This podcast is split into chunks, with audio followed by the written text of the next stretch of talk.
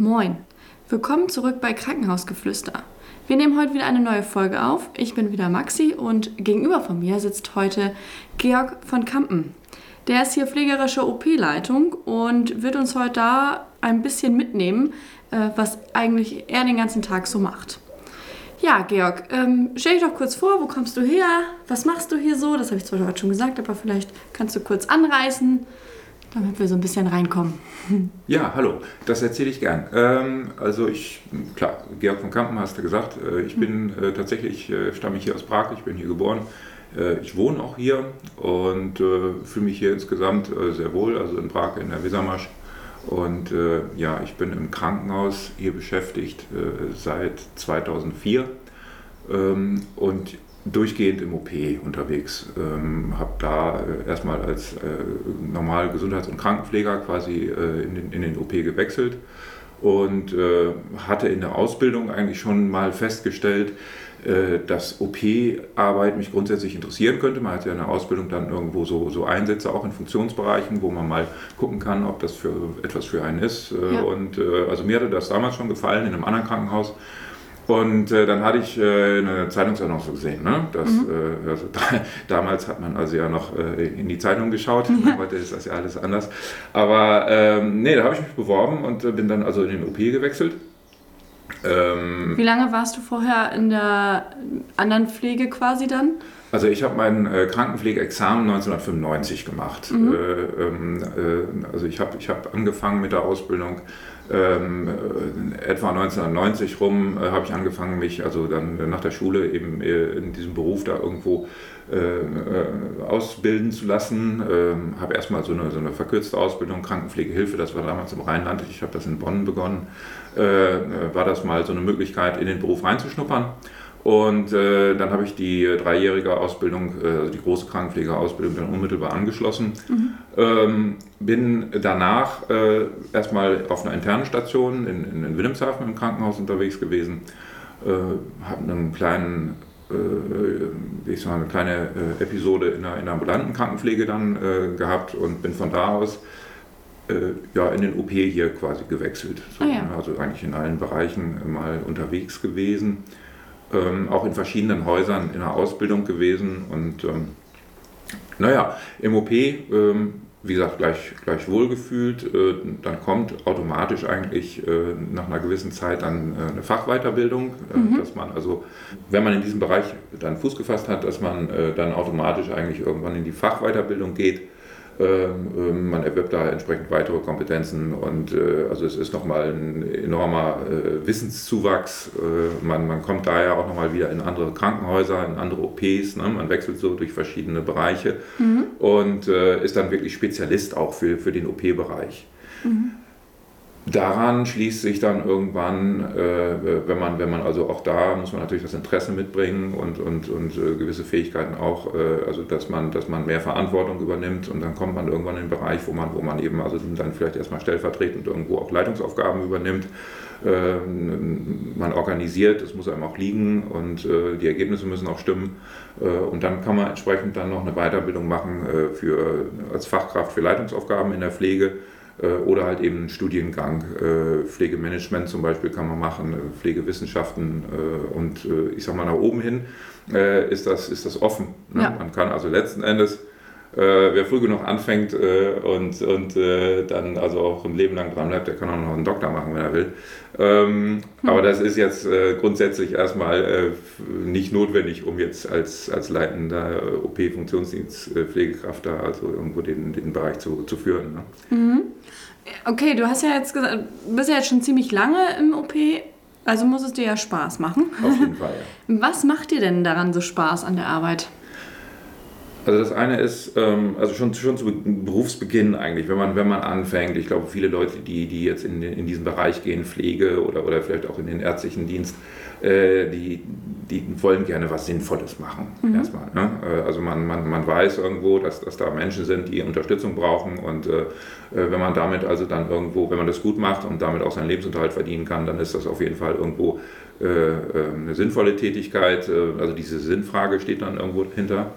Äh, dann ist es äh, ein sehr, sehr vielseitiger Beruf.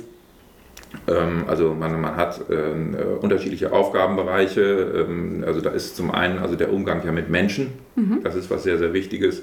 Ähm, dann natürlich ein hohes Maß an Verantwortung, was man übernimmt für andere.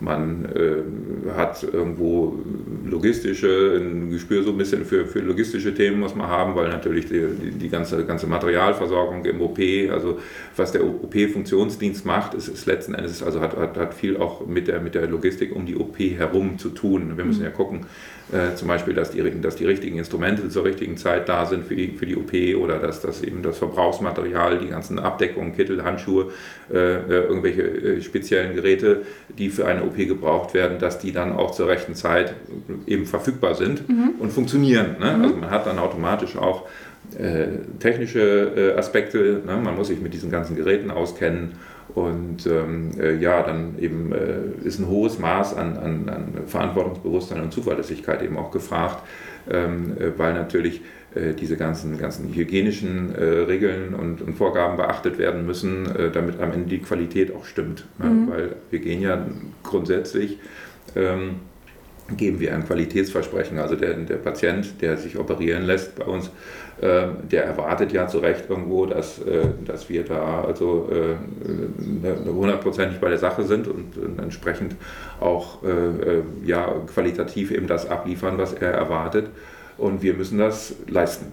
Ja. ja. Also dann ist ja irgendwie auch, wenn du jetzt immer darauf aus bist, natürlich deine 100% zu geben, und, und die auch geben musst, weil der Patient ja auch diese Erwartung hat, irgendwie für dich ja dann wahrscheinlich auch so eine Null-Fehler-Toleranz. Oder wie gehst du damit dann um im, im beruflichen wie auch im privaten? Ist das schwer für dich zu akzeptieren, wenn ein Fehler passiert? Also grundsätzlich ist es so, dass natürlich, äh, also das, das ist ausgehend jetzt so, wie das Gesundheitswesen aufgebaut ist bei uns, äh, die, die, die Mittel, die zur Verfügung stehen, sind immer irgendwo begrenzt. Man, mhm. muss, man muss immer haushalten, also ganz selten hat man mal irgendwo äh, Bereiche, wo, Leute sagen, jo, hier herrscht gerade Überfluss. Mhm. Also sowohl das Material, was zur Verfügung stellt, steht und, und eben auch das, das Personal ist, ist eigentlich durchgängig irgendwie knapp. Das ist jetzt keine Besonderheit jetzt dieses Hauses, sondern das ganze Gesundheitssystem ist so quasi gestrickt, ja. ne, weil natürlich der Kostendruck dahinter ist. Ja. So.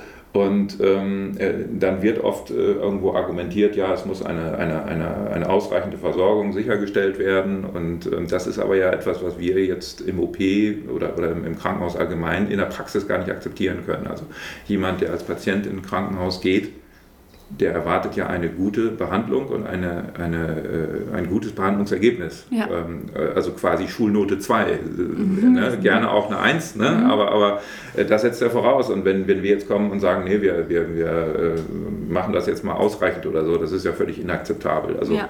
also das mindeste Ergebnis eigentlich, was wir anstreben, ist ein gutes Ergebnis für den Patienten und der Patient erwartet das auch. Also gut ist für uns das ausreichend. Ja. So. Äh, wenn wir dann also mal äh, gute Tage haben, äh, was, was auch regelmäßig ist und es, es, es läuft also dann eben, nein, also wenn es wirklich gut läuft und wir, wir produzieren sehr gute Ergebnisse, das ist natürlich dann befriedigend. Ja. Ne? Also das, ist, das heißt, also da freuen wir uns und dann sagen wir, jo, das haben wir gut hingekriegt und ähm, äh, das ist natürlich eine tolle Sache. Also das, das äh, klar, also das ist schon auch, auch häufig, aber äh, du fragtest eben ja, was ist jetzt die Situation, also wenn, wenn, wir, wenn wir Fehler machen, also mhm das eine ist ähm, äh, die Fehlerkultur. Also letzten Endes äh, sind wir alle Menschen und natürlich äh, kommt es vor, dass da Leute Fehler machen.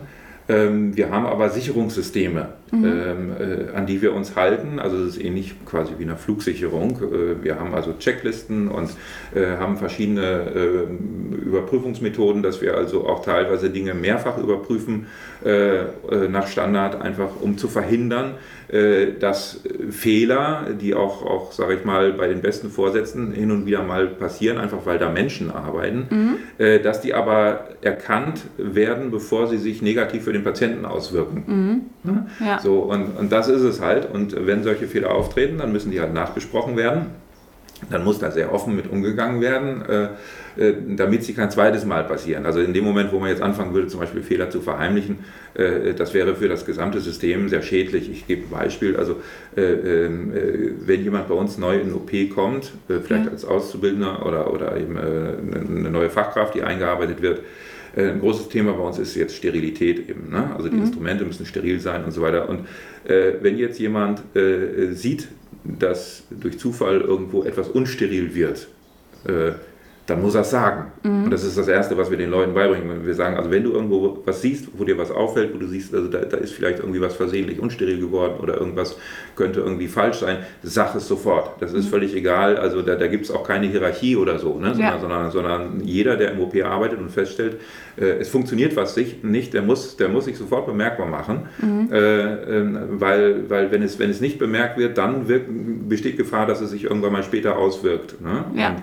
ähm, äh, also ich sag mal so, so, Unsterilität sieht man ja nicht. Mhm. Ja? So, ja. Und, und von daher, also das, äh, das zum Beispiel, äh, ähm, äh, um, um zu zeigen, also wie wichtig das ist, auch dass man, dass man so ein bisschen über seinen eigenen Arbeitsbereich hinausschaut. Ne? Also, also zum Beispiel jetzt, wenn äh, wir jetzt im OP-Funktionsdienst äh, vielleicht mal was übersehen, dann ist es natürlich gut, wenn dann die äh, Kollegen von, vom Anästhesiefunktionsdienst das eben bemerken und sagen, hey, pass mal auf Leute, äh, hier vorne ist was, äh, da müssen wir mal irgendwas machen. Ne? Ja. So, also dann mhm. kriegen wir dann einen entsprechenden Hinweis.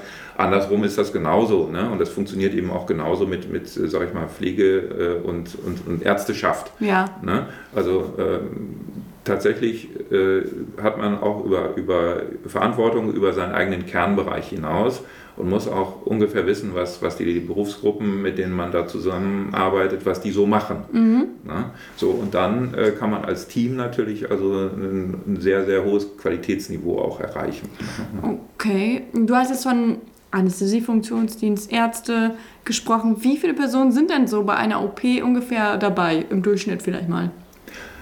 Wir haben recht regelmäßig also äh, fünf bis sechs, manchmal sieben Leute im OP-Saal. Okay. Ähm, also grundsätzlich braucht man ja für jede Operation erstmal einen Operateur. Mhm. Ne? Also das ist dann eben ein äh, Chirurg und äh, dann entsprechend eventuell noch jemand, ein Assistenzarzt, der da mithilft. Also der Operateur ist immer ein, der, verantwortliche Operateur ist immer, immer ein Facharzt. Ne? Ja. So, das ist halt der, der Standard, der, der grundsätzlich geliefert werden muss. So. Und ähm, dann hat man eventuell also noch Assistenzärzte, ein oder zwei. Äh, dann sind vom äh, Funktionsdienst OP-Pflege sind zwei Leute dabei. Also einer ist dann steril und instrumentiert mhm. und der kann natürlich also sich eben auch nur um den sterilen Part kümmern. Der kann ja jetzt nichts mit seinen sterilen Handschuhen nichts Unsteriles irgendwie anfassen. Ne? Ja. Deswegen muss es einen dann geben, der ist halt unsteril, das ist der Springer und der reicht dann die ganzen Dinge, packt er so aus, dass sie dann von, dem, von der sterilen Pflegekraft so abgenommen werden können. Mhm. Halt, ne? so, äh, der kümmert sich dann eben auch um die, um die Dokumentation, um die ganzen technischen Geräte, dass das alles eingeschaltet ist und alles funktioniert. Äh, und äh, ja, äh, dann haben wir vom Anästhesiefunktionsdienst ist, ist immer eine Person dabei und natürlich also Anästhesist, Anästhesistin. Mhm. Und dann sind wir ja schon bei mindestens fünf. Bei größeren Operationen hat man dann mehr Assistenten dabei. Dann kommen wir auf sieben und ja, innerhalb des OP-Bereichs äh, sind natürlich auch noch Reinigungskräfte unterwegs, äh, äh die dann nach der OP quasi dann den, den Saal wieder aufbereiten und ähm, ja, dann hat man Versorgungsassistenten, äh, die daran entsprechend für sorgen, dass, dass das verbrauchte Material dann wieder, wieder nachgefüllt wird ne? mhm. und, und die Lager dann eben so bestückt sind, äh, dass es dann entsprechend immer reibungslos weitergehen kann. Nach jeder OP wird ja sauber gemacht ja. durch die Reinigungskraft. Mhm. Habt ihr dann quasi in dem Moment Pause? Nicht wirklich. Also wir bereiten dann schon die nächste OP vor. Das ist, ja, das ist ja ein, ähm, ein schleichender, also mhm. eine, eine, Überlappung im Prinzip. Ne? Ja. Ähm, üblicherweise ist das so, also äh, der Patient ähm, äh, wird, wird eingeschleust über die Patientenschleuse. Mhm. Ne? Äh, und äh, also da wird das Bett reingeschoben und der Patient ähm, wird auf den OP-Tisch dann übernommen halt. Das macht äh, der Anästhesiefunktionsdienst. Und da finden natürlich schon auch eine ganze Reihe von Kontrollen statt. Ja. Also bevor der, der äh, Patient überhaupt in den OP übernommen werden darf, muss sichergestellt sein, also dass er seine chirurgische Aufklärung bekommen hat und in den Eingriff auch eingewilligt hat. Äh, die anästhesiologische äh, Aufklärung muss erfolgt sein. Äh, es müssen alle Papiere, alle Dokumente, alle medizinischen Befunde äh, vorhanden sein. Ähm, äh, der Patient hat üblicherweise so ein Identifikationsarmband, das ist eine Vorschrift, die mhm. Eingriffsseite und so weiter, das ist ähm, dokumentiert. Äh, dann wird natürlich auch nochmal gefragt, so, also wann war letzte Nahrungsaufnahme, wann zuletzt gegessen und getrunken, ist der Patient nüchtern. Also äh, es wird eine ganze Reihe, ein ganzer Fragenkatalog quasi abgearbeitet, um äh, äh, sicherzustellen, dass eben alle Voraussetzungen äh, erfüllt sind, dass dieser Mensch jetzt eben operiert werden kann. Also so stellt ihr sicher, er ist der richtige Patient, ist das das richtige ja, Bein also oder Arm? Ist, ja, genau. Mhm. Also das, das ist der erste Schritt. Also auch das ist ein, ist ein System, äh, das, das ist mehrfach redundant. Mhm. Ne? Also das wird da äh, das erste Mal abgefragt. Und wenn da was nicht stimmt, also dann muss das eben auch geklärt werden, bevor der Patient überhaupt in den OP äh, übernommen wird. Ja. Ne? So. Und ähm, äh, das funktioniert also ähnlich wie, bei der Flugsicherung. Ne? Also es mhm. gibt eine Checkliste, man, man kennt das vielleicht aus irgendeinem Film, dass irgendwie Piloten so eine Liste abarbeiten im Cockpit, bevor es dann losgeht. Mhm. Und genauso ist das da auch. Also ne, wenn da jetzt nicht äh, bei jeder, äh, also bei jedem Punkt, also irgendwo das Kreuz an der richtigen Stelle ist, dann geht es gar nicht los. Und ähm, dann wird der Patient übernommen in die, in die Anästhesievorbereitung. Äh, mhm. Das ist ein extra Raum, äh, wo dann entsprechend äh, die Narkoseeinleitung erfolgt. Dann quasi schläft der Patient üblicherweise. Wir haben auch Eingriffe, die, die in Regionalanästhesie erfolgen. Also dann ist das nur vielleicht so ein bisschen so ein, so ein, so ein leichter Dämmerschlaf und dann, die Betäubung ist quasi lokal oder regional dann. Ne? Mhm. Ähm, so, während das passiert, äh, bereitet der OP-Funktionsdienst im OP-Saal jetzt schon die ganzen Instrumente vor. Mhm. Ja, also äh, einer ist steril, einer ist unsteril, dann wird alles auf, ausgepackt, also schön ordentlich auf den OP-Tischen angerichtet, hergerichtet. Sehen die immer ähm, gleich aus dann, die ähm, äh, Instrumententische? Also wir haben für eine bestimmte OP mhm. den OP-Tisch immer gleich gerichtet. Also ja? die Schere, die, was weiß ich. Also für eine Blinddarmoperation äh, ist, sind grundsätzlich erstmal immer dieselben Instrumente und dieselben Materialien am Tisch. Und die liegen auch gleich angeordnet oder ist das, kommt das auf den... Im Idealfall ja. ne? Also, ähm, das, äh, also es, manchmal, manchmal haben, haben, gibt es ein paar Besonderheiten, dass, dass äh, Operateure da bestimmte Vorlieben haben oder dass, dass eben äh, Pflegekräfte sich das in, in, in, in, Kleinigkeiten, also dann noch irgendwo so ein bisschen für sich anders sortieren, was grundsätzlich völlig okay ist. Mhm. Ähm, aber im Großen und Ganzen äh, haben wir also eigentlich für jede äh, Operation eine Standardverfahrens, einen Standardverfahrensablauf. Das ist also dokumentiert, das wird auch ja. regelmäßig aktualisiert und genehmigt.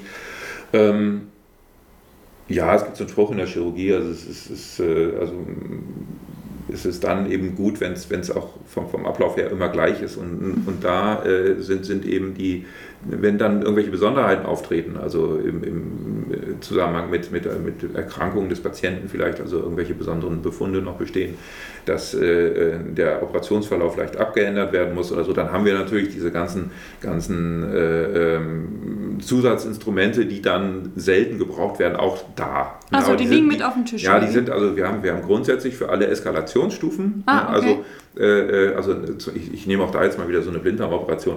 Das ist ein Standardeingriff, der also äh, normalerweise immer mit, mit einem bestimmten Grundinstrumentarium äh, operiert werden kann. Mhm. So. Und ganz, ganz, ganz selten passiert es mal, dass das also dann irgendwo, dass das jetzt eben nicht mit dieser, dieser Schlüssellochmethode, ne, also mhm. wo man nur diese ganzen kleinen Minischnitte da am Bauch hat, ähm, äh, also das ist meistens, wenn, wenn die Entzündung da vom Blinddarm schon sehr, sehr weit fortgeschritten ist oder so, ne, dann, dann, mhm. dann kann es mal sein, dass man tatsächlich äh, dann auch mal einen größeren Schnitt machen muss. Und dafür braucht man dann wieder ein bisschen andere Instrumente. Ja. Die sind aber grundsätzlich immer mit im Saal.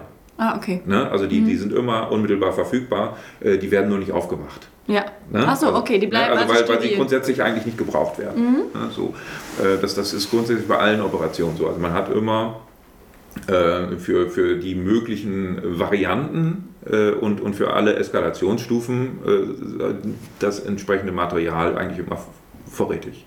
Mhm. Na, dass man jetzt, also wenn es mal schnell gehen muss oder so, jetzt nicht erst anfangen muss zu suchen. So, ja. Ne? das wäre unglücklich. Genau. So, und dann ist der Patient, äh, also quasi, wenn er in Narkose ist und es ist alles vorbereitet, äh, dann wird der Patient also schlafend in den OP-Saal gefahren. Ähm, Und dann seht ihr ihn zum ersten Mal eigentlich? Manchmal ja. Ja, okay. Genau, und die Patienten sehen uns eigentlich selten. Also weil, weil wir sind also in unserem Bereich ja, also die, die äh, äh, Kolleginnen und Kollegen vom, vom Anästhesiefunktionsdienst, die nehmen ja den, den Patienten in Empfang äh, und, und deswegen, also die äh, ähm, äh, reden mit dem Patienten und, und kümmern sich. Und also tatsächlich, ja, wenn, wenn der, äh, der Patient in den OP-Saal kommt, dann schläft er. Ja, und und äh, ich sage dann manchmal so scherzhaft, jo, ne? also wenn, wenn jetzt Nachbarn oder, oder Bekannte mich fragen, also, ja, wir arbeiten, wenn ihr schlaft, ne? sage ich dann so. Ne? Und, ähm, dann findet aber dann eben bei der, bei der Vorbereitung, also äh, sag ich mal, äh, also das erstmal sorgt die Anästhesie dafür, dass das mit der Narkose dann im OP-Saal auch, auch äh, alles soweit äh, geregelt ist und das sicher läuft. Und dann gibt es, also eigentlich, wenn, wenn die, wenn die ähm, Anästhesie ähm, äh, alles soweit geregelt hat, äh, in Bezug auf die Narkose, dann erfolgt von der Anästhesie eine Freigabe. Die sagen dann, jo, also jetzt ist der Patient äh, von uns soweit vorbereitet, dass äh, du, Chirurg äh, oder, oder Chirurgin, äh, du kannst jetzt operieren. Okay. Wir, wir haben jetzt soweit alles vorbereitet. So, dann fängt man eben entsprechend an, man lagert den Patienten für die Operation dann endgültig ähm, äh, auch da, das wird alles dann entsprechend nochmal überprüft. Äh, es wird äh, dann entsprechend das Op- Operationsfeld mit, mit Desinfektionsmittel abgewaschen, also es- werden dann die, die Tücher aufgeklebt, äh, sterile Abdeckung ähm, und Das macht ihr? Äh, also das macht grundsätzlich macht es der Operateur. So. Ne? So, also auch da, ne, es gibt einen Ablauf, äh, die Operateure kommen also quasi in OP, das ist alles aufeinander abgestimmt. Also wenn der, der Patient in OP kommt, ist idealerweise dann der Operateur auch schon direkt da, der wird rechtzeitig angerufen. So, und äh, der muss sich ja auch erstmal die Hände desinfizieren, also chirurgische Händedesinfektion heißt also recht aufwendig dann äh, die Hände mit, mit, mit Desinfektionslösung, also nach einem bestimmten Schema waschen, ja genau. Ellbogen, oder? Also bis zum Ellbogen hoch, genau. So, und dann äh, äh, zieht er entsprechend seinen sterilen Kittel an, die sterilen Handschuhe kriegt er angezogen und ähm, so, und dann ähm, wird entsprechend abgewaschen, abgedeckt, äh, wer das dann im Einzelfall ähm, durchführt, das, äh, ist, eventuell ist das ein Assistenzarzt, nicht? Äh, äh, und, und, äh, aber am Ende ist es in der, in der Verantwortung immer des Operateurs. Okay. Ja, So, und äh, das, wirklich, das wirklich Wichtige und Interessante ist dann, also jetzt wird quasi unmittelbar vor OP-Beginn, wenn alles vorbereitet ist. Wir seid eigentlich fertig. Genau, also wir, haben, wir, wir sind mit den Vorbereitungen fertig. Äh, der Patient ist, äh, also das OP-Feld ist abgewaschen, äh, äh, der Patient ist gelagert. Ähm, dann wird nochmal die Checkliste rausgekramt ne, äh, vom Einschleusen und also diese Sicherheitscheckliste und dann wird, werden die Punkte nochmal durchgegangen. Also Okay. Im Prinzip ist das eine, eine, Art, eine, eine Art Dialog zwischen, zwischen äh, Anästhesie und Chirurg. Äh, dann wird also nochmal ein kurzes Gespräch über den Patienten äh, geführt. Der Chirurg stellt den Patienten vor, sagt, das ist Herr, Frau sowieso. Ähm, äh, wir wollen die und die Operation durchführen, vielleicht also an- an der und der Körperstelle. Ähm, ähm, der Patient hat äh, die und die Erkrankungen, ne, dass also alle auch wissen, was da noch an, an, äh, an Erkrankungen im Hintergrund ist, was, was für die OP auch relevant ist. Ähm, äh, es wird bestätigt auch, dass das äh, also sowohl in der, in der Aufklärung äh, für diese Operation hat der Patient halt unterschrieben, welche Seite operiert werden soll. Es ist auch so in den OP-Plan eingetragen und es ist auch die Körperstelle markiert. Ne? okay. Also so, das ist jetzt also nochmal wieder eine Dreifachsicherung. So. Und ähm, äh, dann sagt eben entsprechend auch die, die Narkoseabteilung, sagt eben also äh, nochmal, was, was aus ihrer Sicht die Besonderheiten sind. Äh, und auch wir sagen dann, jo, also wir haben alle Instrumente, alle Implantate steril vorhanden, es ist alles da, was wir für diese OP brauchen. Und erst wenn das alles freigegeben ist, Ja. dann geht's los. Okay. Ja, so. Und ähm, Wie viel Zeit nimmt das ungefähr in Anspruch jetzt? Also, das hört sich jetzt so ewig an. Vom der Patient ist in der äh, Schleuse, bis äh, der Schnitt losgeht quasi. Also es ist ja so, dass ähm, äh, diese, diese Prozesse sollen idealerweise so aufeinander abgestimmt sein, dass unnötige Wartezeiten vermieden werden. Ja. Also ähm, äh, viele Patienten sind ja schon auch aufgeregt, Ja. wenn sie in OP kommen. Also das, das wissen wir ja. Ja. Ne? So, und wir müssen uns natürlich dann eben auch so, so verhalten und so anpassen, also äh, um halt jetzt äh, diese Aufregung beim Patienten auch zu minimieren. Ja, so. Äh, und, und dazu gehören eben auch dann unnötige Wartezeiten. Also idealerweise äh, wird der Patient äh, eingeschleust und dann äh, recht bald auch äh, in, in, Narkose versetzt. Also mhm. das, das mag, äh, ist, jetzt, jetzt, ist ja jetzt nicht so ganz genau meine Baustelle, aber ich würde mal sagen, also äh, üblicherweise, wenn es gut läuft, nach 10, 15 Minuten schläft er. Ja. Ne? So. Mhm. Ähm, äh, hängt natürlich auch immer davon ab, also äh, wie, wie viel Grunderkrankung hat jetzt dieser Mensch, wie krank ist der wirklich. Ne? Also mhm. es, ist, es, ist, ja logisch, dass, dass ähm, äh, also kranke Menschen, also mit, mit vielen allgemeinen Vorerkrankungen, äh, brauchen natürlich äh, da viel, viel mehr Betreuung ja. bei der Narkoseeinleitung als, als, als junge, gesunde Menschen. Ne? Ja. Das ist ja völlig klar. So, und ähm, ja, dann soll es eben auch so sein, dass wenn der Patient schläft, äh, dass er unmittelbar in die OP kommt und dann geht auch unmittelbar die OP los. Mhm. Ne? Also dann, äh, das, das, ich sag mal so, ähm, äh, von, von, von Einschleusen des Patienten bis OP beginnen, würde ich mal so sagen, äh, äh, eine halbe Stunde. Mhm. Also plus minus, ne? Mhm. So, also, also, jetzt mal so aus dem Bauch raus, ohne dass ich mhm. mit der Stoppuhr daneben stehe und ja. das jetzt permanent messen würde. Ähm, ja, dann wird die Operation halt eben durchgeführt. Parallel dazu wird also das OP-Protokoll ja geführt, sodass eben alles, was, was da entsprechend gemacht wird, auch dokumentiert ist. Das macht ihr jetzt? Für, den, für alle äh, Anwesenden quasi oder äh, also macht wir haben, wir haben, wir haben einen bestimmte, bestimmten Kernbereich, wo, mhm. wo wir also äh, für, für die Dokumentation zuständig sind. Äh, die Narkoseabteilung hat so ihren Kernbereich. Ah, okay. Ne? Und, mhm. und der, der Chirurg also auch wieder seinen Bereich. Ah, mhm. Also das für uns zum Beispiel sehr, sehr wichtige, also unter anderem äh, dokumentieren wir halt sehr, sehr genau, äh, welche Instrumente da eingesetzt wurden. Mhm. Also auch äh, also mit, mit Haltbarkeitsdatum, mit Herstellungsdatum und so weiter und so fort. Also das ist über die Chargendokumentation alles nachvollziehbar. Mhm. Dann ähm, äh, dokumentieren wir sehr genau, welche Textilien zum Einsatz kommen, also ähm, Bauchtücher, Kompressen und so weiter, Tupfer. Ähm, äh, das wird also vor OP-Beginn auch von uns gezählt und, und dokumentiert. So, äh, Damit nicht passiert, dass es einen drin bleibt nachher oder so, genau, dass man also das ist, weiß. Das, äh, auch das ist mehrfach abgesichert. Ja. Ne? Mhm. So, und äh, äh, dann entsprechend, wenn zum Beispiel jetzt äh, irgendwelche äh, Gewebeproben entnommen werden, ne, mhm. das wird eben auch genau dokumentiert, mhm. weil es natürlich eben jetzt wichtig ist, dass diese, diese äh, Gewebeproben eben auch äh, vernünftig gekennzeichnet werden und, und dann entsprechend auch, auch zur Untersuchung gelangen, damit, damit man am Ende sagen kann, jo, also es, es war tatsächlich eben das, was man erwartet hat oder man, man muss eventuell noch zusätzliche Behandlungsmethoden anwenden. Ne? Also das, mhm. ist, das ist ja recht wichtig dann auch diese Untersuchung. Ja, äh, also die Dokumentation findet statt. Und äh, dann wird vor Ende der Operation, also wenn es Richtung Ende geht, äh, dann sagt der Operateur üblicherweise an, so, jo, also wir beginnen jetzt mit dem Rückzug. Ne? Mhm. So. Und also ähm, waren damit unsere Operation soweit erfolgreich. Äh, dann weiß im Prinzip die Narkoseabteilung, äh, dass, ähm, also kann dann ungefähr abschätzen, äh, wann, wann der Patient aufwachen kann. Mhm. Also man, man, man weiß dann ungefähr, es ist abgesprochen, also wie lange, wie lange brauchen wir jetzt noch zum Beispiel, bis der Bauch wieder verschlossen ist oder die Wunde allgemein, ne, bis, bis alles zugenäht ist und ja. so weiter, dass der Patient dann aufwachen kann. Das muss man, muss man ungefähr ja abschätzen können, jetzt von Seiten der Narkoseabteilung. Also deswegen ist auch da eine gute Kommunikation und Absprache nötig. Ja, und ähm, Bevor dann zugenäht wird, dann ist tatsächlich nochmal eine Phase, äh, wo, wo ganz genau geguckt wird, äh, dann werden, Zählkontrollen gemacht, dass alle Instrumente, alle Bauchtücher, alle Textilien, entsprechend Kompressen, Tupfer vorhanden sind. Das funktioniert immer nach dem Vier-Augen-Prinzip, ja.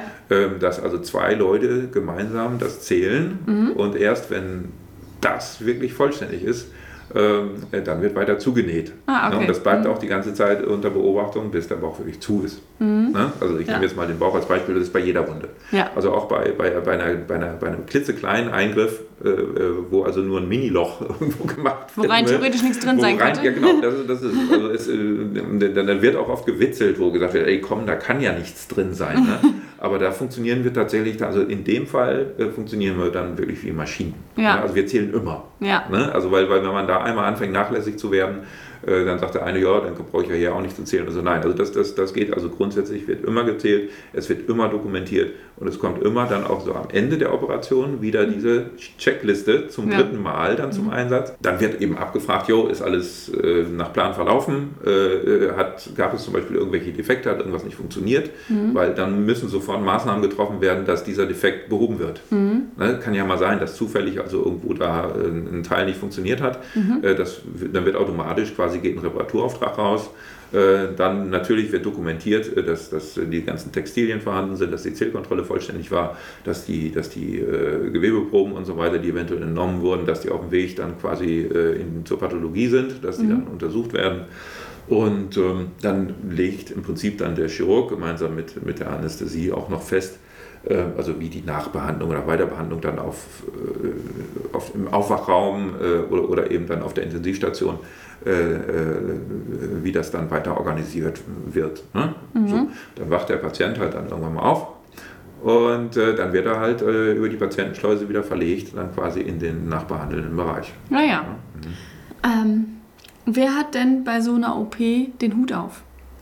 Gibt es da einen, eine Person oder äh, hat das jeder für seinen Bereich? Ähm, ja, also, also grundsätzlich, wenn man jetzt den, den, den Kernprozess nimmt, also der, mhm. der Patient kommt ins Krankenhaus, weil er, weil er eine Erkrankung hat, die jetzt mhm. durch den Chirurgen ja behandelt werden soll. Also, ja. also im Kern äh, der, der, der, ganzen äh, der Prozedur im OP steht die Operation, also der, der Chirurg führt die Operation durch. Ja. Und wenn man das so sieht, dann, dann wäre ja alles, was darum herum passiert, quasi, das, das, das wären ja äh, Dienstleistungen, um jetzt diese Operation zu ermöglichen. Mhm. Das heißt also, ähm, äh, die Narkoseabteilung äh, macht die Narkose, damit die Operation ja stattfinden kann. Ja. So, ne? mhm. Und ähm, äh, wir stellen uns also mit unseren äh, Instrumenten, mit unseren Materialien eben auch dahin, damit mhm. diese Operation stattfinden kann. Also ja. das, das ist quasi der Kernprozess, an dem orientieren sich alle anderen Prozesse. So. Äh, wer hat den Hut auf? Also von daher, die Gesamtverantwortung am Ende für diesen Part äh, trägt der Chirurg. Okay. Ne? Also dann, so. Und, und natürlich äh, für, die, für, für, die, für die Narkose letzten Endes ist, ist äh, die Anästhesie verantwortlich. Mhm. So, ne? Anästhesist, Anästhesistin.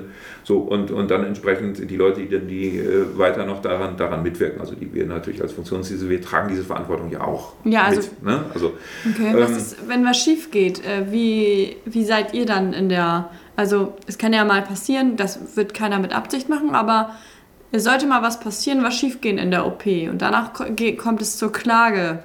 Mhm. Ähm, dann haftet dann nur der Chirurg, weil der die Hauptverantwortung hat oder äh, das ganze Team oder das Krankenhaus? Also grundsätzlich, ähm, das, das, ist, das, ist ein, das ist ein weites Feld. Mhm. Ne? Aber ich, ich, kann da mal, mal so also auf ein paar Grundsätzlichkeiten eingehen. Also äh, äh letzten Endes der, der Chirurg äh, trägt für den chirurgischen Eingriff die Gesamtverantwortung und, mhm. und muss sich dann entsprechend auch rechtfertigen ja. äh, vor Gericht. Also, ne, das, mhm. das sind dann die Leute. Aber wenn, wenn jetzt im Zusammenhang mit der Narkose irgendwas schief geht, ist es halt dann der Narkosearzt, ne, der ah, ja. da auch natürlich in den Fokus gerät. So, und ähm, grundsätzlich muss sich jeder Beteiligte, der da im OP-Saal ist, in ja. gleicher Weise verantwortlich fühlen. Also ich kann jetzt nicht sagen, äh, der Arzt ist verantwortlich und deswegen bin ich raus. Ich ne? Nein, also ich, ich, muss mich mhm. genauso verantwortlich fühlen und ich erwarte das auch von allen Leuten, sage ich jetzt mal, für die ich zuständig bin. Und, und die fühlen sich auch verantwortlich. Das ist ja. so, also es ist eine Grundvoraussetzung im OP. Ja. Man muss sich der Verantwortung bewusst sein und, und äh, ja, äh, letzten Endes, also jetzt die Frage nach der Hierarchie, ne? also wer hat mhm. den Hut auf? Also äh, bis, zur, bis zur Freigabe durch die Anästhesie hat natürlich auch die Anästhesie den Hut auf. So, ne? Ja. Und, und äh, also wenn die Anästhesie den Patienten nicht freigibt, kann der Chirurg nicht operieren. Ja. So, ne? Also könnte man argumentieren, also dem, in dem Fall hätte jetzt die Anästhesie den Hut auf. Ähm, aber das, das, das wechselt ja auch innerhalb der OP. Ja. Ne? So, also dann sagt schon der, äh, Chirurg jetzt ganz klar, also äh, was er jetzt gerade äh, erwartet. Und es ist eher, eher ein, ein, ein, ein Miteinander, Hand beziehungsweise Hand, mhm. nehmen wir mal an, jetzt also der, der Chirurg operiert und, und irgendwo der, der, der Allgemeinzustand des Patienten da verschlechtert sich unter der Operation dann hat aber ganz schnell auch der Anästhesist den Hut auf. Ah. Ne? Also, ne? also dann sagt er, pass auf, jetzt dem, dem Patienten geht schlecht und du Chirurg, jetzt gib mal Gas. Also, ja. ne? weil, weil wir müssen jetzt hier sehen, ja. äh, dass wir das hier zum guten Ende bringen. Ne? Also ja. ähm, äh, im Idealfall merkt man nichts von der Hierarchie, weil alles ist so aufeinander eingespielt und jeder macht also jeder weiß, was er zu tun hat, jeder kennt seine Zuständigkeiten mhm. und es ist eigentlich ein, äh, ein, ein, ein Miteinander. Ne? Also, also äh, man merkt, man merkt also von der Hierarchie, da dann wenig. Ähm, und äh, ähm, also wenn, wenn mal was außer der Reihe ist, ne, dann auf jeden Fall äh, ist es logisch, äh, je nach äh, Zuständigkeitsbereich sagt dann äh, der entsprechende dann, wo es lang geht. Ja. Mhm. Also durchaus ist es so, wenn ich jetzt irgendwie in, in meinem Zuständigkeit, Zuständigkeitsbereich feststelle, dass, dass irgendwas nicht stimmt, ich muss das ja auch unmittelbar melden. Ja. Ne? Ich sage dann mhm. so, pass auf, das und das geht hier gerade schief. Leute, jetzt müsst ihr mal eben kurz einen Moment warten, mhm. bis wir das im, im Griff haben. Ja. Ne? Mhm. So. Und ähm, äh, das ist aber jetzt nicht, weil ich die Macht habe, sondern, sondern das ist einfach, einfach weil, weil äh, das ist wieder die, mit der Verantwortung. Die, Informa die, die Information, ne, die, mhm. Informa die, die, Information ist wichtig. Also wenn, wenn, wenn man jetzt in, in einem Prozess fest, äh, feststellt, also jo, also hier, hier geht zum Beispiel jetzt gerade ein Instrument kaputt oder sowas, ne? Also mhm. dann, dann, dann, äh, dann wird eventuell dann auch der, der Operationsprozess so lange aufgehalten, bis, bis dann eben äh, dieses Problem behoben ist. Ja. Ne? So. Ähm, Nein, also im Idealfall, also früher, früher waren diese Hierarchien steiler. Ja. Das, hat sich, das hat sich verändert. Ne? Also, also früher gab es da mehr, äh, also von oben nach unten, dass, dass, dass da Anweisungen gegeben wurden. Jetzt inzwischen ist das also äh, auch in den, mit den Berufsgruppen, das ist, ist ein, ist ein, ist ein äh, freundliches Miteinander. Ja, schön. Ja, auf jeden Fall. Wie lange geht denn im Durchschnitt bei uns so eine OP und was war deine längste OP, in der du mitgemacht hast, mitgearbeitet hast? Ähm, die längste OP, äh, die ich mitgemacht habe, das waren acht Stunden. Das war aber nicht hier im Haus. Also das, mhm. ist, das ist halt was, äh, große, große Eingriffe, die, die über mehrere Körper, also Bereiche ja. stattfinden. Ähm, äh, das, das kann tatsächlich dann auch so sein, dass das, die Operateure dann zwischendrin mal ausgetauscht werden, dass das ah, ja. ähm, dann, dann Leute zwischendurch auch, auch Pause machen müssen. Ne? Also mhm. bei, bei ganz anspruchsvollen Sachen. Ne? Dann, ähm, also wenn, wenn zum Beispiel äh, gleichzeitig äh, im Bauch und im Brustkorb operiert wird. Ja. Also, ne? also das sind dann natürlich so ganz, ganz große Eingriffe. Äh, das, das ist jetzt nicht so ganz das, was wir jetzt hier in, in mhm. unserem Haus machen. Ne? Das ist ja. also in, in größeren Zentren. Ne? Aber ähm, also, Und was war hier so die längste OP oder was dauert hier vielleicht auch am längsten immer? Also wir haben ja auch schon mal OPs gehabt, die, die, äh, die sechs Stunden dauern oder mhm. sowas halt. Ne? Also das, das sind dann Leute, die, die, die eben sehr, sehr krank sind und äh, wo dann sehr, sehr aufwendig auch operiert wird. Ne? Mhm. Ähm, es, ist, es ist halt seltener. Ne? Und dann äh, haltet ihr wirklich sechs Stunden durch? Also ihr sechs Stunden steht ihr da und reicht Instrumente an, zack, zack, zack und keine Pause, kein Trinken? Äh, na, wir sind ja Menschen. Ja, ne? Also genau. tatsächlich, tatsächlich, also ähm, grundsätzlich alle, die, die jetzt im OP arbeiten, machen das gerne und, mhm. und, und brennen auch für ihren Job. Ja. Ne? So, mhm. Und, und äh, also äh, natürlich, ähm, wenn man jetzt an so einer Operation beteiligt ist, äh, das ist natürlich auch schon, schon für einen selbst äh, ja auch eine tolle Sache. Also mhm. man, man ist dann schon auch Experte. Ja. Ne? Und, und ähm, das Team, was da antritt, das ist ja, äh, sage ich jetzt auch mal, so, so, so, ein ganz bisschen so Schicksalsgemeinschaft. Mhm. Ne? Also man, man, das, ist, das ist ja auch was Kameradschaftliches. Mhm. Also irgendwo man, man, man, man tritt da an, also mit dem gesamten OP-Team, um jetzt also äh, da für den Patienten das Beste rauszuholen, sage ja. ich mal. Ne? So. Mhm. Und äh, da steigt man nur ungern aus. Also das, das, das man, man, will das schon zu Ende bringen ja. mit, mit, mit seinen Leuten, mit seinem Team so. Ja. Ne? Gleichzeitig ist es natürlich so, ja klar, also wenn man jetzt unterzuckert, ne, weil man eigentlich mal hätte was essen müssen oder so, das hilft ja, ja auch nicht. Ja, ne? genau. Oder, mhm. oder wenn die Blase drückt ne, und, und man kann sich deswegen nicht mehr konzentrieren, ja. natürlich lässt man sich dann ablösen. Ne? Das ist auch überhaupt kein Problem.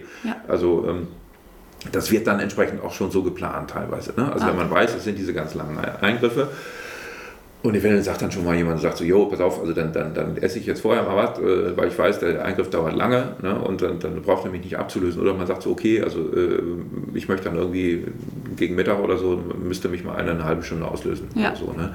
Und dass ich mal eben was essen kann kurz mhm. oder so. Ne? Ähm, das dann, in diesem Moment ist es aber eben auch ganz wichtig, dass wir diese Standardverfahrensabläufe haben. Mhm. Ne, weil da kann nämlich derjenige, der ablöst, äh, äh, ähm, hat dann den OP-Tisch quasi so, so, vor sich, äh, wie er ihn auch kennt. Ja, ne? und, mhm. und da muss da nichts also großartig umgebaut werden. Ja. So, ne? Und äh, ja, du fragtest also, wie, wie lange dauern Operationen im Durchschnitt? Also es hängt so ein bisschen natürlich äh, von, den, von den Fachbereichen an. Also wir haben ja jetzt Orthopädie, Unfallchirurgie und, und wir haben dann die allgemeine Viszeralchirurgie und, und die Gefäßchirurgie. Äh, äh, ja, es werden auch äh, Augenoperationen durchgeführt, ne? die gehen sehr schnell. Ja. Ne? Also das ist, das ist, äh, also sind Eingriffe, die recht schnell durchzuführen sind.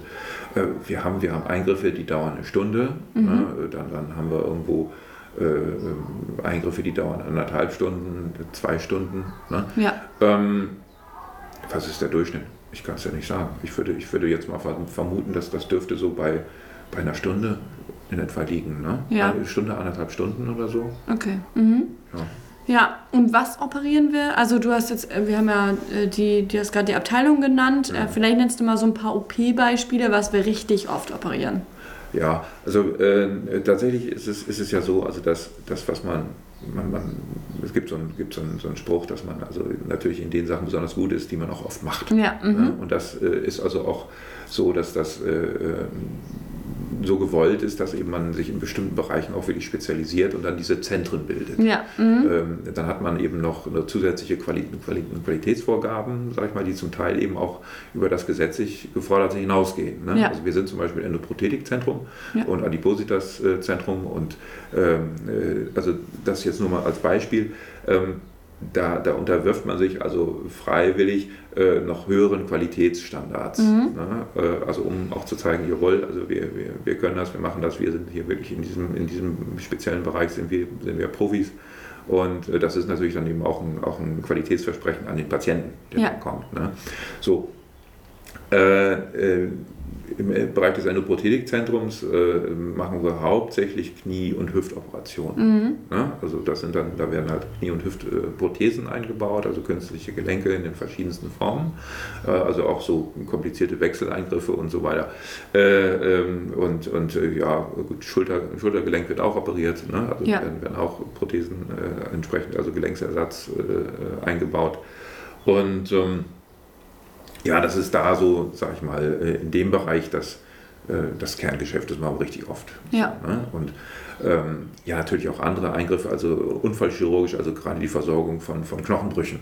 Ne? Ja. Das, das wird natürlich auch viel gemacht, also äh, Sprunggelenksbrüche oder, oder halt entsprechend so gebrochenes Handgelenk, ne? sowas kommt, Mhm. kommt recht häufig vor. Ähm, Kniegelenksspiegelungen werden häufig gemacht. Äh, Im Bereich der Allgemeinchirurgie, äh, also äh, es werden sehr, sehr viele Adipositas-Eingriffe gemacht, ne, da sind wir ja auch Zentrum. Ja. Äh, und, und alle äh, die nachfolgenden Operationen, die damit dann zusammenhängen, halt, äh, also die kosmetischen Korrekturen, die danach dann eben auch, auch erfolgen. Und ähm, ja, dann entsprechend Darmzentrum, Hernienzentrum, das sind ja alles Sachen, die auch mitentwickelt werden. Ähm, äh, und auch da ähm, diese Eingriffe finden, finden recht häufig statt. Ne? Also, Mhm. also Darmoperationen äh, im Zusammenhang halt mit, mit, mit Tumorerkrankungen halt. Ähm, äh, dann hat man äh, häufiger auch mal Darmverschlüsse, die operiert werden. Das teilweise dann ja eben auch als Notfall. Ne? Ja.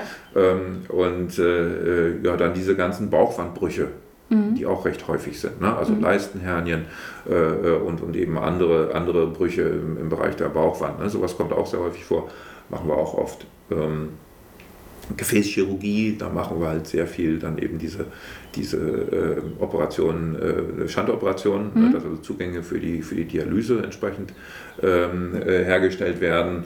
Äh, und dann äh, ja so äh, Operationen eben bei, bei drohenden Gefäßverschlüssen. Ja. Ne? Also wenn, wenn also da im Bereich jetzt der, der Beingefäße zum Beispiel irgendwo sich, sich Verengungen gebildet haben, ne? Mhm.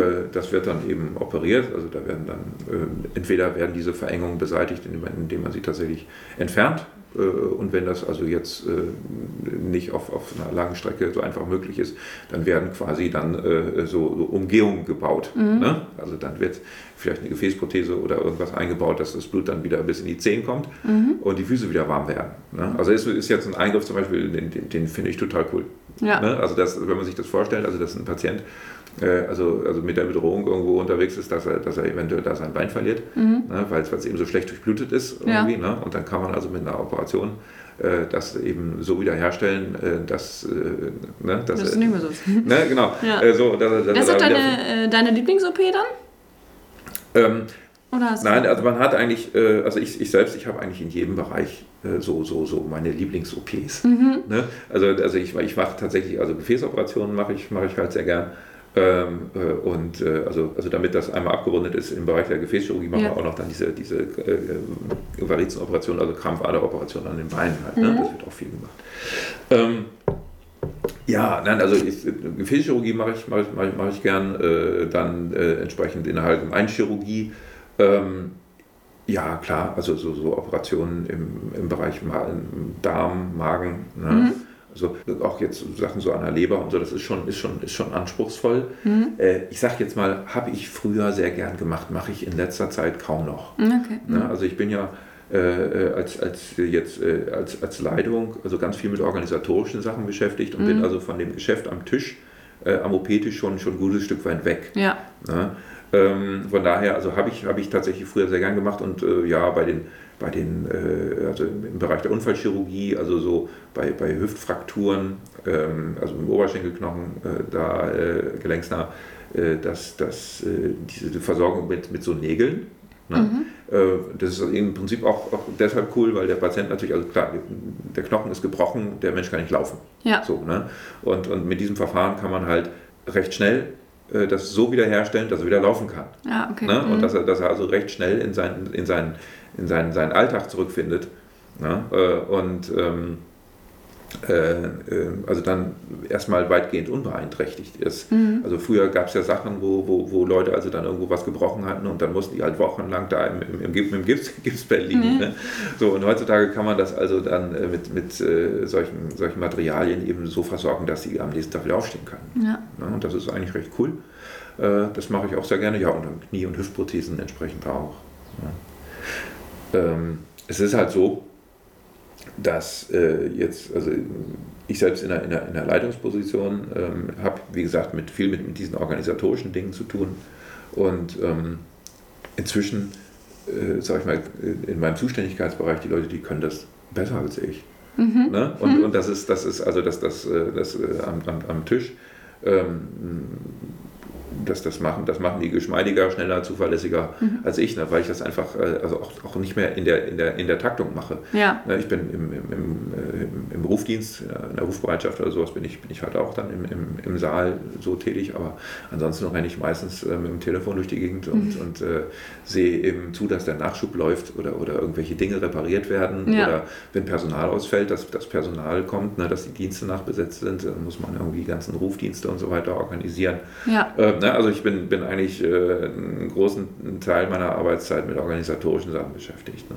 So sieht's aus, ja. Äh, ist man denn dann auch, ähm, wenn man jetzt am, im OP arbeitet als äh, OP-Pflegefachkraft, ist man dann ähm, spezialisiert auf ein Fachgebiet zum Beispiel? Also, äh, oder wird hier jeder überall eingesetzt? Oder, ja, also im Rufdienst ist ja klar, mhm. ähm, da wird man wahrscheinlich überall eingesetzt, aber gibt es so welche, die haben sich zum Beispiel voll auf Adipositas-Chirurgie spezialisiert?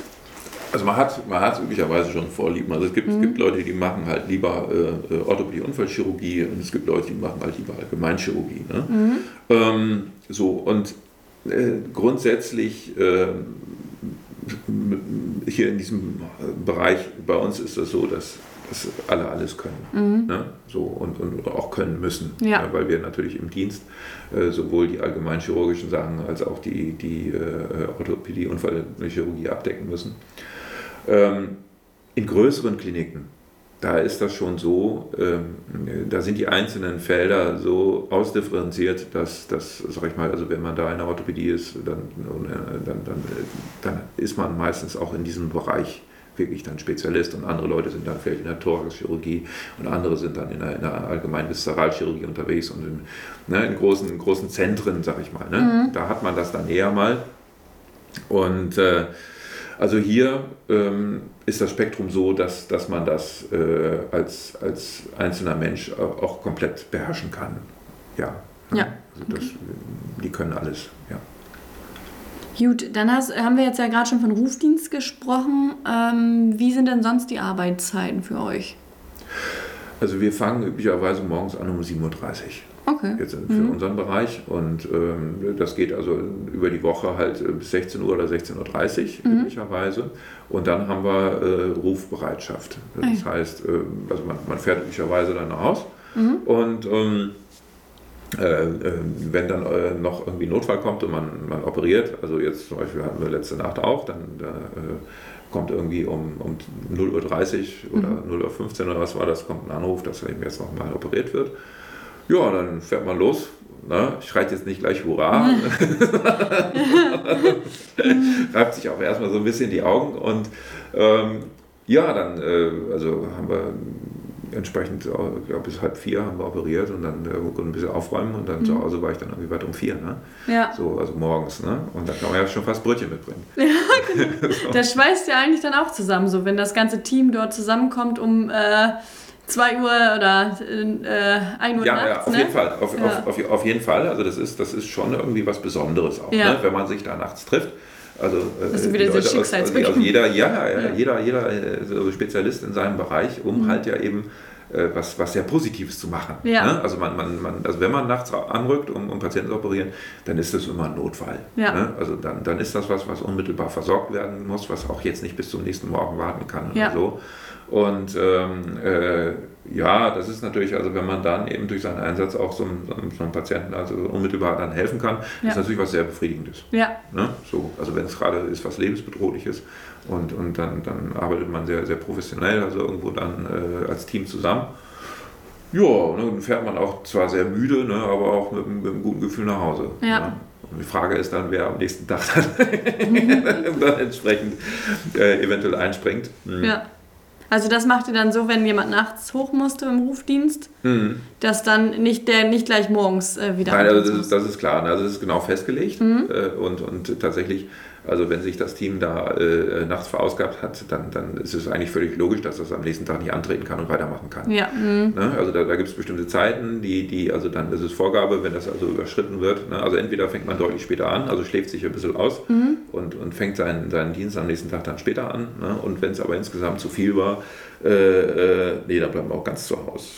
Ja. Und ähm, also das, äh, das ist, ist ja so, dass das, also quasi die Leute, die da antreten zur OP dann am nächsten Tag, das müssen ja frisch, die müssen ja frisch sein. Ja, genau. Ja, also weil eben, wenn man da übermüdet irgendwie unterwegs ist, die Gefahr ja viel zu groß ist, dass irgendwelche Fehler passieren. Also, ja. ja.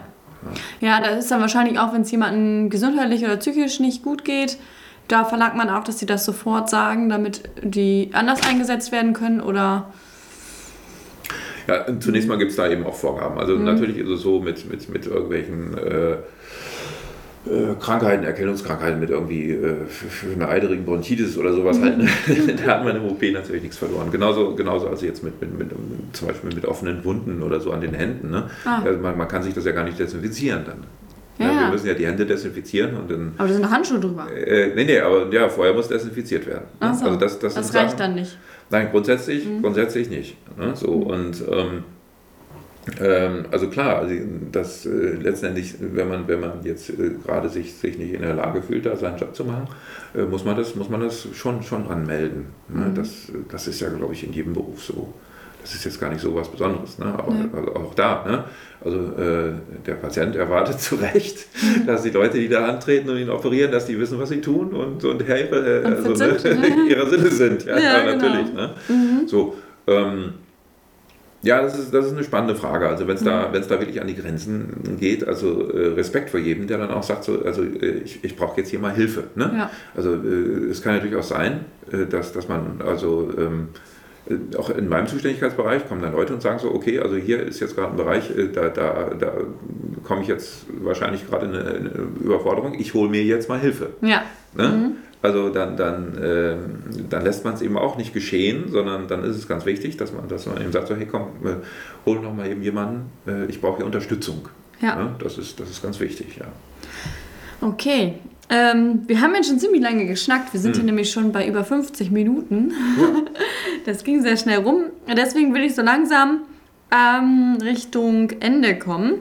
Da gibt es bestimmt noch ein paar Fragen, die eigentlich offen sind, aber da werde ich irgendwann nochmal eine OP-Folge machen. Können wir gerne machen, ja.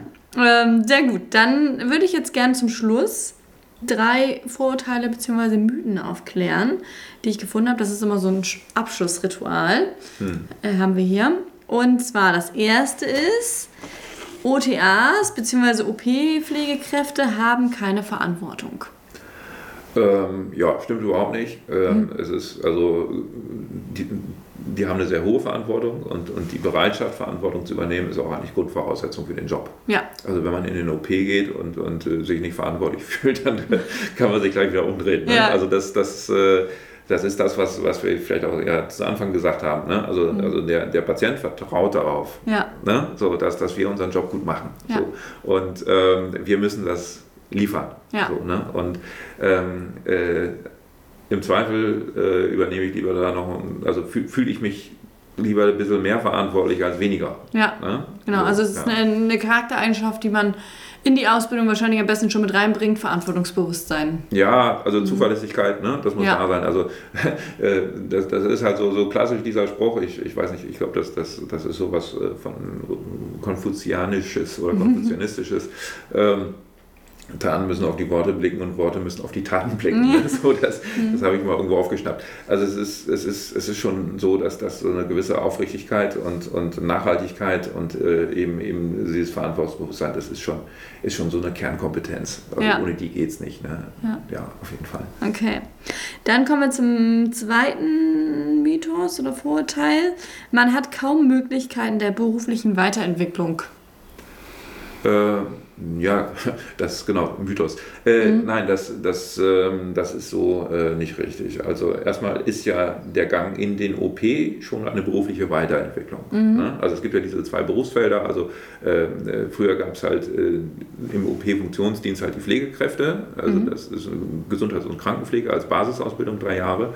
So, die gehen dann, äh, äh, interessieren sich für einen, für einen Funktionsdienst, gehen dann in den OP-Funktionsdienst so und ähm, machen dann ja die Weiterbildung. Also diese Weiterbildung ist ja eben auch, auch äh, schon, schon eine berufliche Weiterentwicklung und da gibt es ja auch mehr Gehalt für. Ja. So, ne?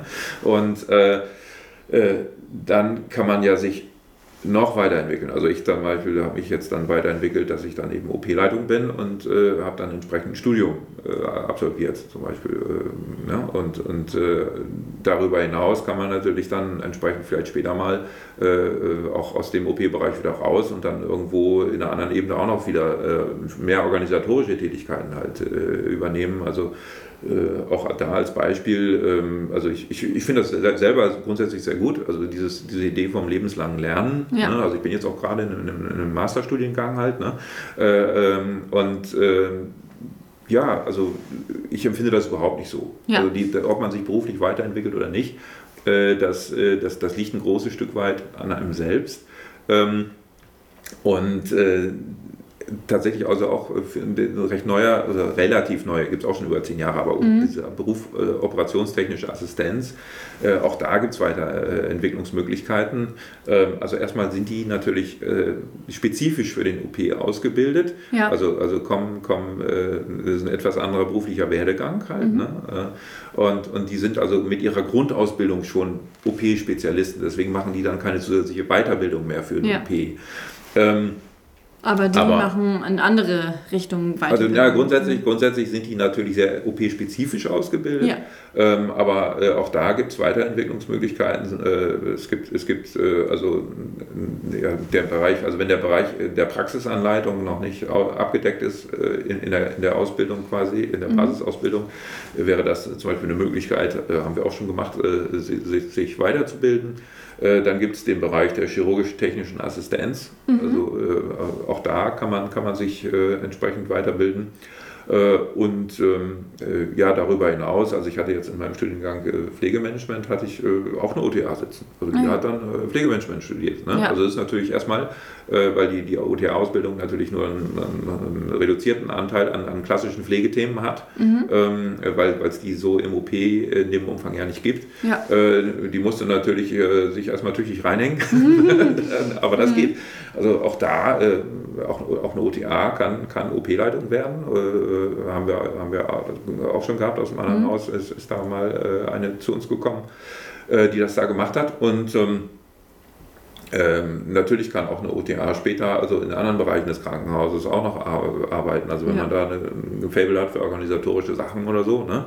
Ja. Äh, äh, klar, warum nicht, ist alles vorstellbar. Ja, sehr gut. Dann äh, OP-Pflegekräfte sind emotionslos und abgestumpft, habe ich tatsächlich gelesen.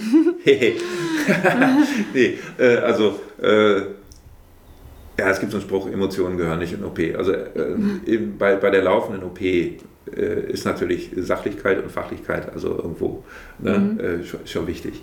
So, dann, dann ist es so, ähm, also es gibt schon im OP auch so einen, so einen gewissen trockenen Humor. Ja. Ne? Also mhm. das, das ist schon, sag ich mal, schon so, so ein bisschen so eine, so, so eine Welt für sich. Ähm, äh, und äh, nee, also also natürlich ähm, im OP ist es so, also wir hatten gesagt, es, es arbeiten irgendwie äh, fünf bis sieben Leute irgendwo bei ja. einer Operation an einem Patienten so. Ja. Ne? Und wo so viele Menschen zusammenarbeiten, da menschelt es natürlich ja. auch. Ne? So, wir haben ja einen ganz, ganz hohen Leistungs- und Erfolgsdruck. So, ne? Und ähm, äh, grundsätzlich morgens kommen ja alle, die in den OP kommen, wollen ja gute Arbeit machen. Ja. Ne? Mhm. So, und äh, ähm, also ja, jeder will es ja dann eben auf eine andere Weise eventuell. Ja. deshalb sind diese, diese Standardisierungen eben auch wichtig, dass man irgendwo also diese ganzen unterschiedlichen Perspektiven auch in eine Richtung kriegt. Ja. Ne? Aber natürlich, also es menschelt hier und wir haben halt äh, und auch das spricht ja dafür, dass man, dass man Emotionen hat. Ne? Mhm. Äh, und äh, also das ist auch ganz natürlich. Also hier und da, ähm, sage ich mal, schimpft auch mal einer und dann, dann, wird das eben auch nachbesprochen. Wird gesagt, so, ja, was war denn los? Ne? Und dann sagt ja. er, ja, und dann war halt gerade irgendwie schwierig und dann, ne, so. Ähm, also das, das gehört auch so ein bisschen dazu.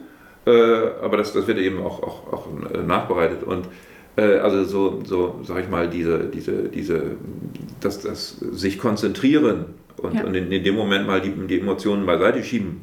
Ne? Mhm. Ähm, und, und, dieser professionelle Umgang damit. Also äh, natürlich, wenn, wenn, wenn auch mal was nicht so gut läuft, äh, äh, natürlich ist man auch da emotional betroffen. Ja. Ne? Aber äh, äh, das, das schiebt man eben so, so, so, ein Stück weit erstmal zur Seite, mhm. Äh, um, um seine Arbeit auch in entsprechender Qualität machen zu können.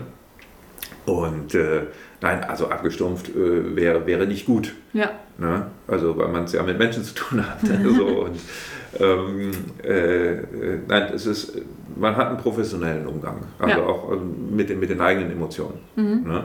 Und jo, also wenn, wenn ich jetzt also äh, wie gesagt, dann, dann nachts äh, zum Beispiel irgendwie gerufen werde und, und irgendwie müde bin oder so, ja, also habe ich jetzt auch gemerkt, bin, bin ich also auch ganz schön intolerant. also, das ist, so ja. ein, ne? also das, das, äh, das ist schon so. Ne? Ähm, äh, und also nein. Sehr gut. Ja, dann sind das auch drei Mythen gewesen, ähm, die wir hier aufgelöst haben. Super, vielen Dank, Georg. Ich glaube, damit ja, würden wir jetzt so die äh, Folge beenden. Und vielen Dank beim Reinhören. Die nächste Folge erscheint wieder Ende Juni. Und wir haben mit dieser Folge die zwölfte Folge abgeschlossen. Damit haben wir jetzt ein Jahr Podcast. Äh, ähm, geschafft. Jubiläumsausgabe. Quasi. Jubiläumsausgabe, genau, mit dem OP. Ja, vielen Dank fürs Reinhören und äh, bis bald und bleibt gesund.